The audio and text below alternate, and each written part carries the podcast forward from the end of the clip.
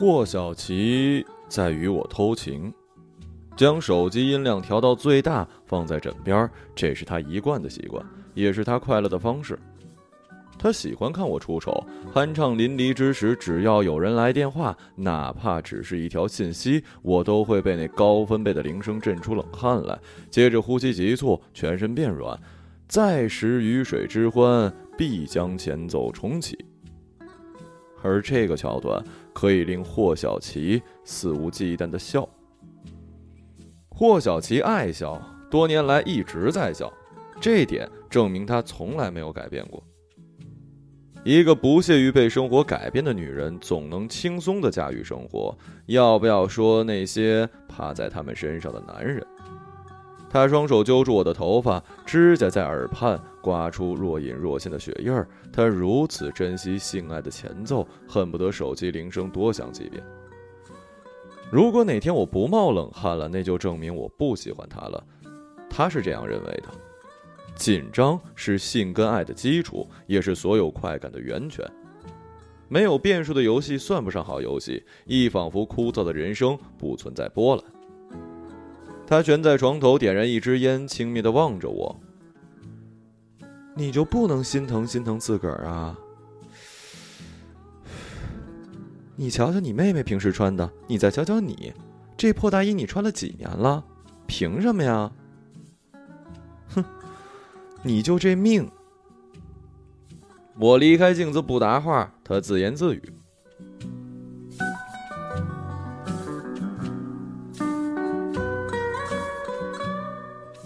霍小琪，十五岁，美的像是上帝的私生女。我从未想象过一个十五岁的姑娘会有如此修长成熟的身材，且脖颈肤色与脸颊一样。好吧。是我少见多怪了，我是一个乡下转来的学生，是个标准的乡巴佬。乡巴佬读过的学校，女生们都是标准的庄稼人长相，四肢粗糙，面带菜色。相信我吧，十几年前人世间确实存在这样的差别。他一个人坐在大道边抹眼泪儿，两腿并屈，双手抱膝，乌黑的齐发遮住大半个垂下的脸。他无声无息，却分明在哭。他哭得过于伤心，忘记了这是一条人来人往的主干道。我不敢停留，又忍不住多望几眼。我是多么希望自己的脑袋可以存储这段影像。我此生再也不会遇到这么美的女孩子，也再也不会这般心动。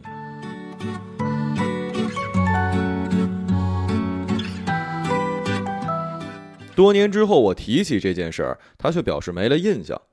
随后，他努力思考一会儿，挑起眼珠子：“老子一定是痛经了，你为什么不上去安慰老子呀？”哼，好吧，那时候咱不认识。我猜他心里是欢喜的。不管多聪明的女人，别人夸她漂亮，比夸她聪明更能令她欢喜。欢喜起来的霍小琪就更加漂亮。我迷恋霍小琪的漂亮，迷恋了十五年，检讨了十五年，结果都是一个样。我无计可施，无论他的行径多可恶，言辞多粗俗，表情多无耻，只要他跟我的距离小于二十公分，我总要败下阵来，或者原谅他，或者理解他，或者疼惜他。如果我这种男人具备统治世界的能力，那么霍小琪一定是统治世界的人。上帝就是这么喜欢开玩笑。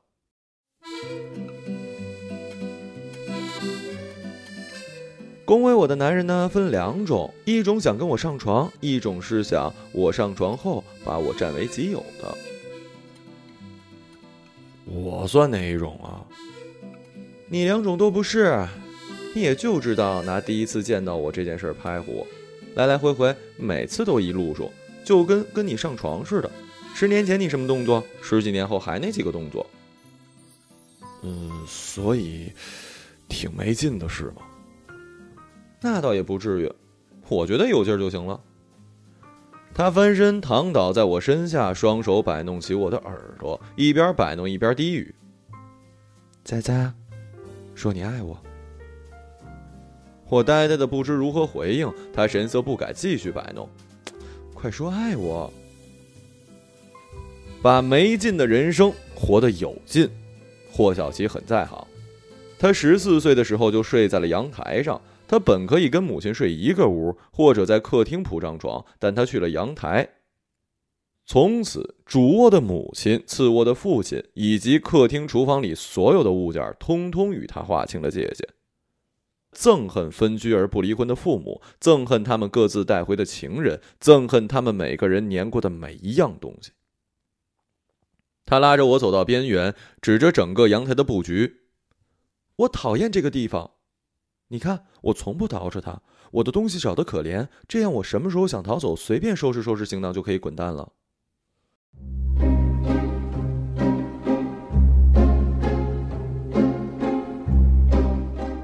我抱着他倒在了阳台的折叠床上。哦，不是他抱着我倒在了折叠床上。他动作积极，两臂用力，第一个把衣服甩得精光，最后一只鞋子落地，所有冲动平息下来。我身体里除了某个部分依然火热坚挺，其他各个部分瞬间变得冰冷。他没有感知到这些细节。也并不在乎这些细节，他停止所有动作，静静地躺在我的身下，用醉酒般的羞涩眼神对着我。五分钟之后，我成了他的第一个男人。五年之后，他有了第二个男人，第三个男人。他每次见到我，都要强调我是他第一个男人，好似这是一份永远讨不完的债。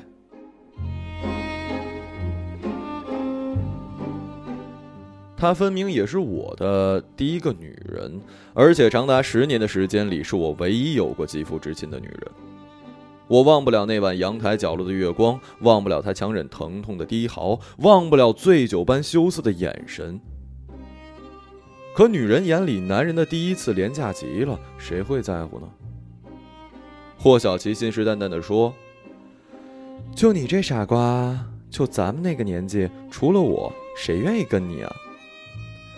其实吧，我那时候一直对这事儿感兴趣。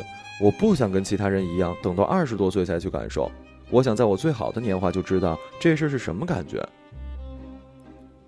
第一次之后是第二次、第三次、第四次，每次都发生在霍小琪父母在外地出差的时段，持续时间一次比一次长。霍小琪再也没有出现酒醉般的羞涩眼神，她宛若成熟女性般的洒脱与享受。第一次，为什么要给一个傻瓜？他的解释云淡风轻。你不是坏蛋呀，我不是坏蛋，但我是通过坏蛋跟他相识的。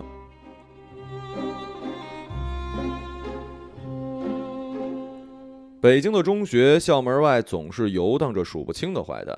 这帮人十七八，衣着邋遢，语言粗俗，嘴里装模作样的叼着香烟，看到哪个漂亮的女生就围着调戏，看到哪个笨拙的男生呢就围堵要钱。霍小琪算是为数不多坏蛋们不敢围堵调戏的漂亮女生，她身边有个比坏蛋更狠的主，乃是鼻涕刀客。鼻涕刀客，顾名思义，一年四季流鼻涕，一年四季带刀。外表上是比任何一个笨拙的男生更加的笨拙，气质上呢，比任何一个害人的家伙更加害人。鼻涕刀客出身贫寒，智商奇低，全校只有二楼掉下来住过院的那个男生，成绩比他差。几乎所有师生都认为他是先天性弱智，可就是这么一家伙，持刀捅瘫两名校外坏蛋，住了半年的看守所。霍小琪是唯一与鼻涕刀客进行过生活交流的人，他给他买了很多的名牌双肩背包，买了线控的单放机，陪他进图书馆，帮他擦鼻涕，考试时偷偷找人为他代笔。很多人都传说霍小琪与刀客是男女朋友，霍小琪说他们只是干姐弟。校外坏蛋围住了我，我告诉他们我没钱，坏蛋不信。派两人固定住我身体，另一人搜索我腰间跟书包和口袋。半分钟之后，坏蛋们得到了二十。他们不依不饶，将我按在地上殴打。我竭尽全力的还手，完全处于下风。最后，我半张脸沾满了鲜血，一只鞋子飞到了马路的对面。坏蛋将我压在地上，我失去了最后一丝力气。坏蛋头头拎起我的头发问：“傻逼，说服不服？有种你们丫今天弄死我，弄不死我，将来我他妈弄死你！”坏蛋再次将我压在地上。霍小琪带着干弟弟从围观人群里走出来。朦胧之中，我看到他与坏蛋们争执起来，接着就是他的干弟弟在哄笑声中手持匕首追杀坏蛋，坏蛋们惨叫着远去了。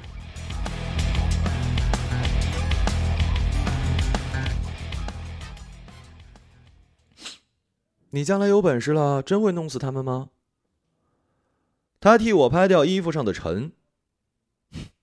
嗯，我抬眼望着他和抹鼻涕的干弟弟。很快，我成了第一个被霍小琪带回家的男生，第一个与他睡觉的男生。我一度期望我是他爱过的第一个男人，他却从未对我说过。半年之后，霍小琪升了高中，与我鼻涕刀客失去了联系。两年后，摆摊做小生意的鼻涕刀客被社会上的坏蛋给捅死。我去殡仪馆，我去殡仪馆拜祭，没发现霍小琪的影子。她一看就是特喜欢利用人的那种女生，专挑笨蛋下手，就显得她比别人聪明。德行。白小一如是说：“谁不想一个人就解决所有事儿啊？可能吗？她无依无靠的混到今天这样子，这是人家的能力。”任珠珠说：“同一件事，不同的人会有不同的解读，何况一个飘忽不定的女人呢？多年以来，我一直怀疑，根本就没有一个人读得懂霍小琪。”这也正是这个女人追求的结果。谁读懂了霍小琪，霍小琪便不要谁了。假如你只在乎绝对收益，不在乎相对收益，会喜欢上霍小琪这样的女人。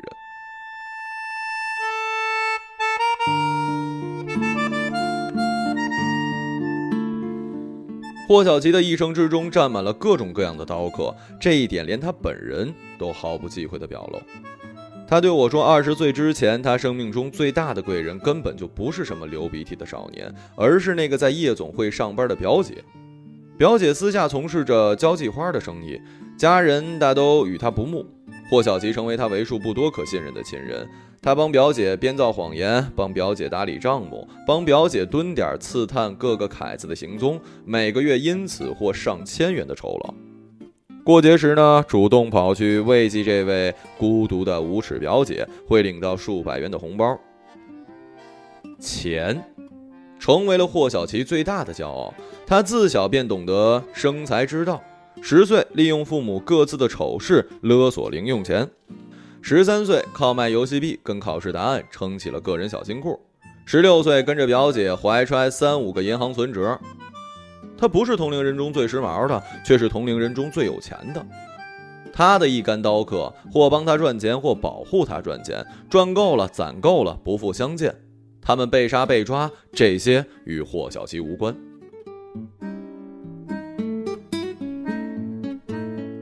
霍小琪的丈夫算不算刀客呢？按理说，她嫁给了一个这么丑、这么孩子气、这么令她瞧不起的商人的儿子，就是为了钱。钱到手，自是要脱身了。可是她却迟迟不提离婚的字眼，更不许我向她打听婚姻的情况。我不明白她在等什么：等更多的钱，等更好的刀客，还是等一个归处呢？你们呐，都看错琪琪了。她是爱钱，但是她的生活里不全是个钱，她的追求多了。任猪猪怎么说？是他的追求多了，性也算是他的追求。他操着人妇的身份对我施展媚术，我顶着巨大的压力四下逃窜。他不气不馁，用一对坚挺的乳房将我吸附在剩下的地板。我道德丧尽，思绪分明。我拒绝和他去宾馆开房，因为宾馆开房需要身份证，会留下清清楚楚的开房记录。我拒绝在自己的住处过夜，即使她那个没心没肺、一天二十四个小时沉溺于网游的丈夫不察觉，她的其他亲人也不会不察觉呀。她比我聪明，也比我有能力洞察别人的心声。她自己租了一处郊外的房子，约我去那儿苟合，且定期换房。换房时呢，会提前告诉我，整个过程都是霍小琪在付出时间、钱、精力，他把一切都付出在了我的身上，付出在我这个性技巧重复的傻瓜身上。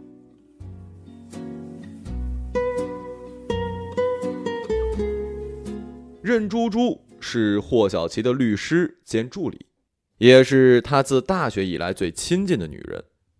我这边有关霍小琪的资讯，大都来自于任珠珠的嘴巴。读大学的时候，你妹妹就反对你们在一起吗？嗯。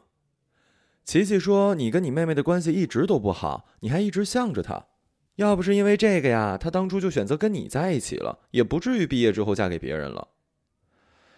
就算当初在一起，他毕了业也不会嫁给我。他从来没有说过喜欢我，他只是喜欢钱。哼，你呀还真是个傻瓜。我还是那句话，你们看错琪琪了。她没你们想的那么简单，也没你们想的那么硬气。白小一第一时间就流露出了对霍小琪的厌恶，在他眼里，这个女人分明就是在玩弄他哥。他的哥哥在这个女人的玩弄下，只会显得更加傻瓜。霍小琪心满意足地坐上了公交车的后排座位，沐浴着车内的灯火，同车外的人招手。我微笑着回应他，他突然拉开车窗，调侃似的对我喊：“白佳佳，你别忘了，你是我的第一个男人。”车里车外的人转动脑袋关注我，倒吸一口凉气，脸红起来。一旁的哥们儿哈哈大笑，用力击打我的后背。白小一脸色阴沉，垂下双目，恶狠狠地说：“不要个脸！”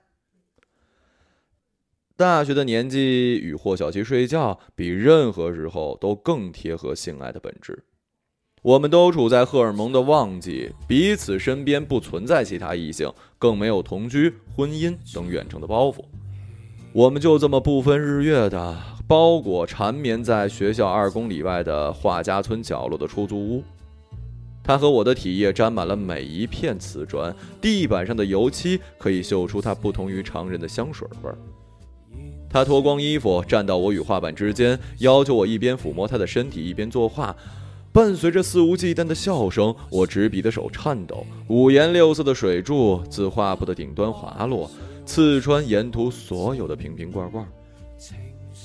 我盯着那幅坏掉的静物画，盘算着自己的艺术是是非非，盘算着自己与霍小琪的是是非非。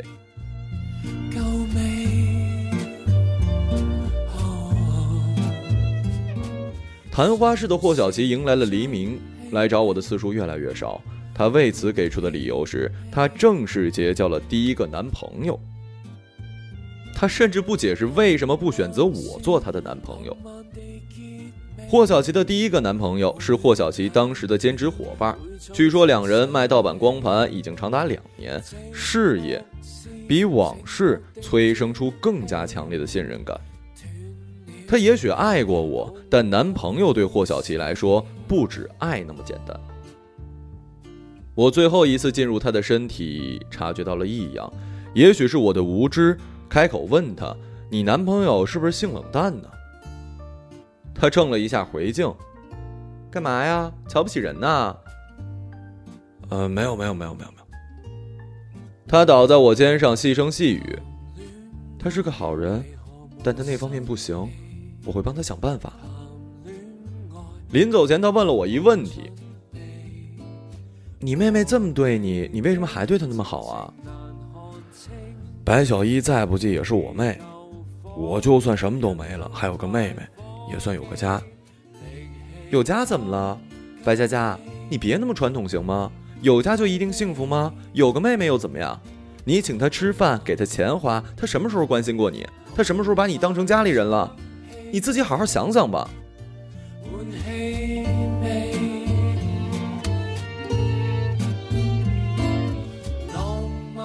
我低着头不作声，他火速收拾东西走人。门摔上的一刻，他补充了一句。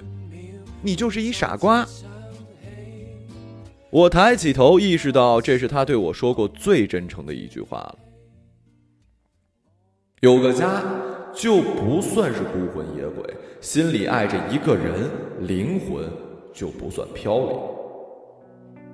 白小一是我的家人，但我在他的面前从来没有提起过家这个字儿。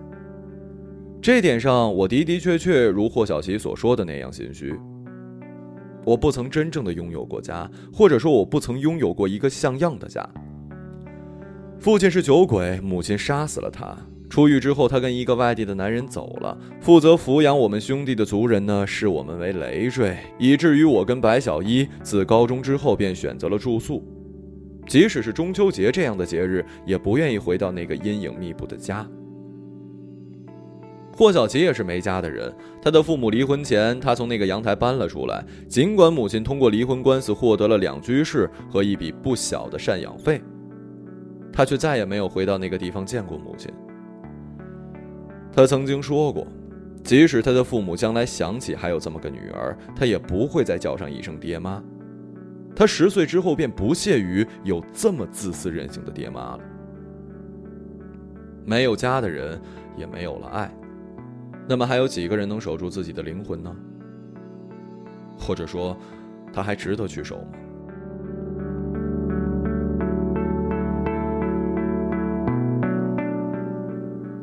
当年我离开你之后，你追的那个姑娘叫什么来着？呃，周丽。对对对，在网上口口声声说你是他初恋的那个女生，她也是离异家庭出身吧？是。你和她睡过觉吗？睡过呀。几次啊？问这个干嘛？你爱过她吗？爱过。爱过。哼，那她嫁人之后还跟你联系吗？联系过，问我过得怎么样，我说过得还行。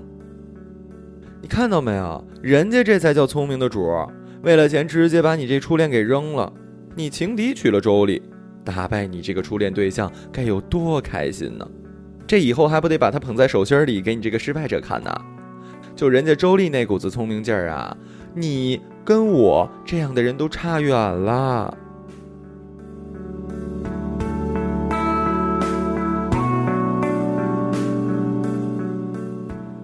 手机响起，霍小琪不接，任他鸣叫。我伸手拿起来，照旧不知所措，想关掉却也不敢。霍小琪笑得上气不接下气，整个人直挺挺的趴倒在了被子里。霍小琪离婚了，他特意选择在这样一个温存兼紧张的时刻过后告诉我这消息，想必他觉得我这样一个传统的人会为此结局长舒一口气，甚至于心花怒放。我没什么反应，反而。第一个问题是有关离婚的细节，他不耐烦了。他告诉我，他离婚的原因呢，是他跟任珠珠一起逮到了丈夫与游戏平台的直播女在一处宾馆里进行性交易。他白了我一眼，我瞬间意会到他的气愤与难堪。是啊，这个离婚理由太荒诞了，仿佛无肉不欢的人抱怨素食者的偷腥。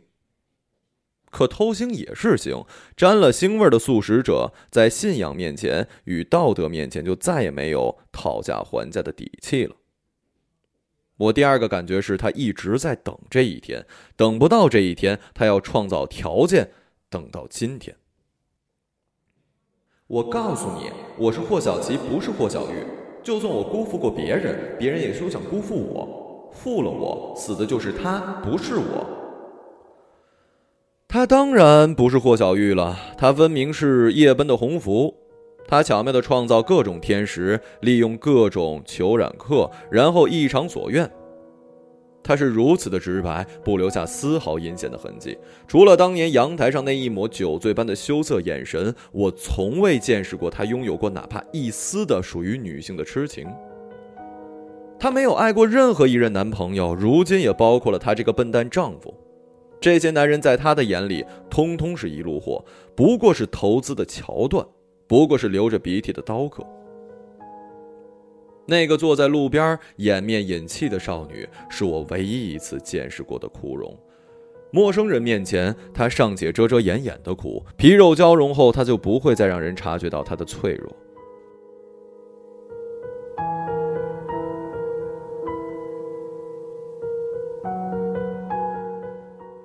离婚的霍小琪光明正大的搬到了我的住处过夜，后来干脆带来了生活用品，将这里当做了他下一个家。霍小琪忽略了家的属性，我这里不只有她一名女性，另一间卧室时常会下榻一个叫做白小一的姑娘。他不以为然，白小一成了他新的获取快乐方式。白小一呢，平时住大学宿舍，周末时分拧门归来。每逢此时，霍小琪撒娇求欢，淫词浪语，故意叫得震天响。起初我怀疑过这是他的报复，他知晓白小一此时彼时对他与我的所有不敬，他要故意让这个姑娘在亲人面前丢脸。后来我发现，他眼里根本就没有白小一这个人，他不过是习惯性的看我出丑。我紧张的表情会给他带来快感，这快感在他那儿很快转换为喜悦，喜悦接着带来爱的假象与冲动。来，摸我，像你当年画画时那样摸我。他扯掉内衣，站到我跟电脑之间，我推开他，行了啊，躺回去睡觉，别乱来，别呀。我告诉你，我现在特有感觉。他抓着我的手放到身上，装模作样的呻吟一声，接着肆无忌惮的笑。白小一脚踹在房门，咚咚咚，他一个跟头栽倒在我身后的床上，笑得比先前更加放肆。笑什么笑啊？喜欢叫春，出去开房可劲儿叫，别他妈脏了老子的地儿。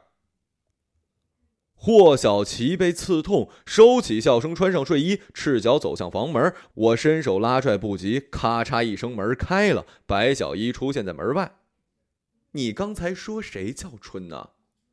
霍小琪拨弄完头发，伸手指着白小一，说：“你呢？怎么了？妖里妖气的，你还有理了？操你他妈！再跟我说一遍！”霍小琪伸手抓住白小一的头发，反被白小一抓了个先。白小一一手摁住霍小琪的头，一手狂扇他的脸。霍小琪开始大叫，我用力的拉开白小一，霍小琪趁势一脚就踹在了白小一的小腹。白小一踉踉跄跄倒地，起身后跑进厨房，操着一只明晃晃的水果刀出来了。别拦着我，你让他扎我！妈的，一个小丫头片子在老子面前装什么大个儿啊？真拿刀扎人的人长得不是你这样的。我用力的抱住霍小琪，哀求似的对白小一说：“把刀放回去行吗？姑奶奶，算我求你了，回头你想怎么着都成。你就这么没出息一辈子吧！”啊！白小一摔刀回了房间，我呆呆的站在原地，心乱如麻，不知所措。霍小琪火速收拾东西走人，摔上门的那一刻，他补充了一句。这就是你的家。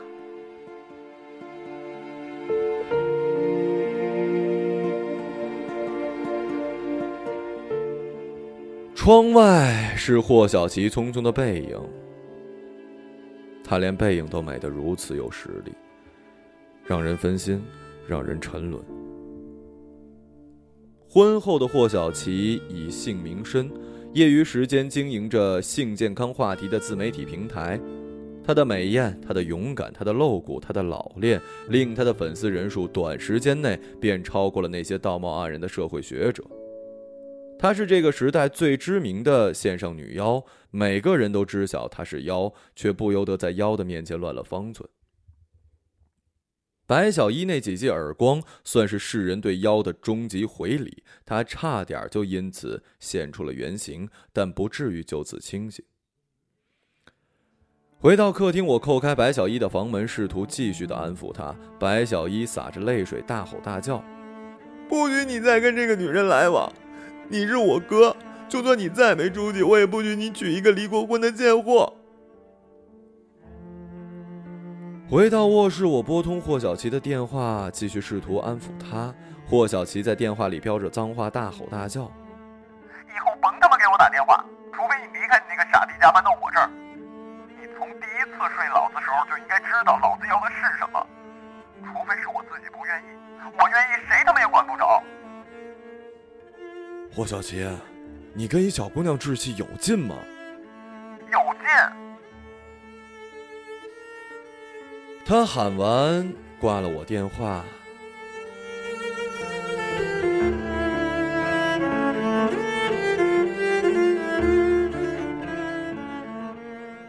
他对我屏蔽了所有联系方式，我开始思考。坐在阳台上细细的思考，我迷恋的不只是霍小琪的美色，还有一种情分。是啊，我也到了怀念情分的年纪。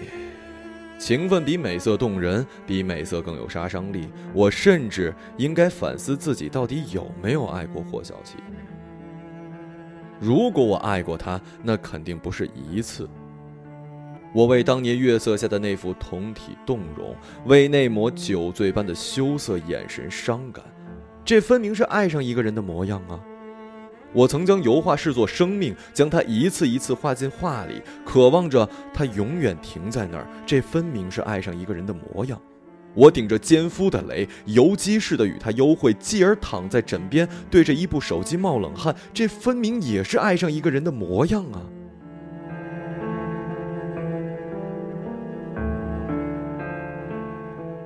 白小一说的没错，我没出息。我始终被这个女人玩弄着。我如果真的似想象中那般的爱她，我真的是一枚被玩透的傻瓜呀！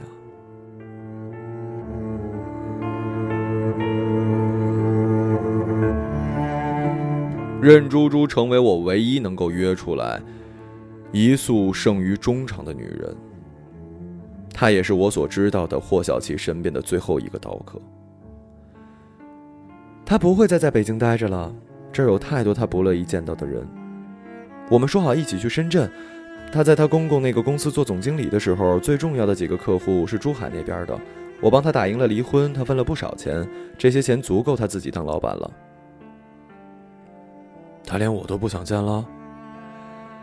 他走之前会来看你跟小一的。佳佳，我还得说一句，你算是一个有才华的人。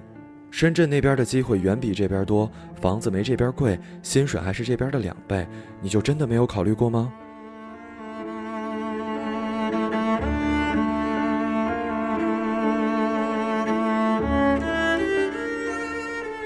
雪片中，一袭黑装的霍小琪在任珠珠的陪同下迈下车门，两眼微红，站定的静静望着我。我收起伞。拍拍旁边的白小一，白小一撅着嘴站了起来。你真的不跟我走吗？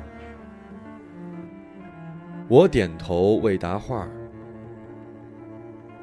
你爸死了，你妈走了，你现在家里人没有一个瞧得上你，连你追的女人都把你甩到一边跟有钱人过日子。北京这破地方有什么值得你留恋的呀？我依旧答不出话，他知道我还留恋着一些东西，尽管我这样失败的人看起来不应该再有什么留恋。手扶车门的一刹那，他轻轻的拉下了任珠珠，任珠珠跟他一起停了下来。他转过身抹了一把眼泪，轻轻的说：“佳佳，你不许忘了。”你是我的第一个男人。车子缓慢行进，我脑袋里闪动着无数美艳的画面。我多么庆幸自己储存了这些个影像，我此生再也不会遇到这么美的女孩子，再也不会这般心动了。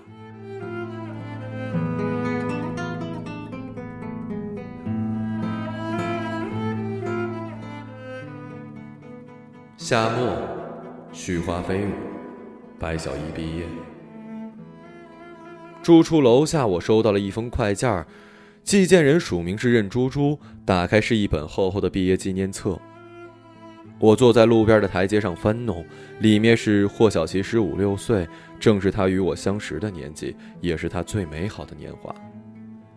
他把最美好的年华以及他最美好的年华回忆，通通给了我。天空的阳光不再那么浓烈，欢喜的白小一带着一干同期毕业的闺蜜出现。我藏起了相册，在白小一的介绍下，挨个同他们问好。白小一说：“一会儿我们在附近吃个饭，你帮我们去订一家吧。”我点头应下，接着姑娘们跟着白小一上楼。楼道间，一位姑娘清晰的发问：“你哥哥有女朋友吗？有，都是傻逼。白小一故意扬起嗓子说。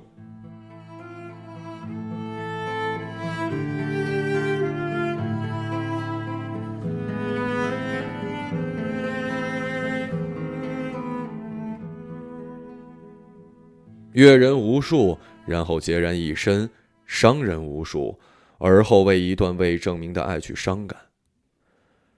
这是我们这个年纪最容易犯下的毛病。那些改变着的、未改变的，不管是第一个、第二个、第三个，似乎都逃不过这场宿命。如此说来，结局一样，何故改变呢？而我们曾有过的种种紧张与快感。的确没劲，犹如一道道精华射进，换来的不过是漫无边际的空虚罢了。望着月亮，都怪这月色撩人的疯狂，都怪这吉他弹得太凄凉。哦，我要唱着歌，默默把你想，我的情郎，你在何方？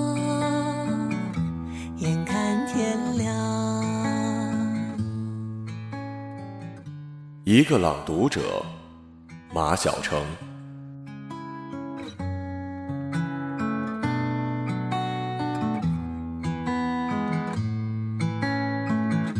都怪这夜色。撩人的疯狂，都怪这吉他弹得太凄凉。哦，我要唱着歌，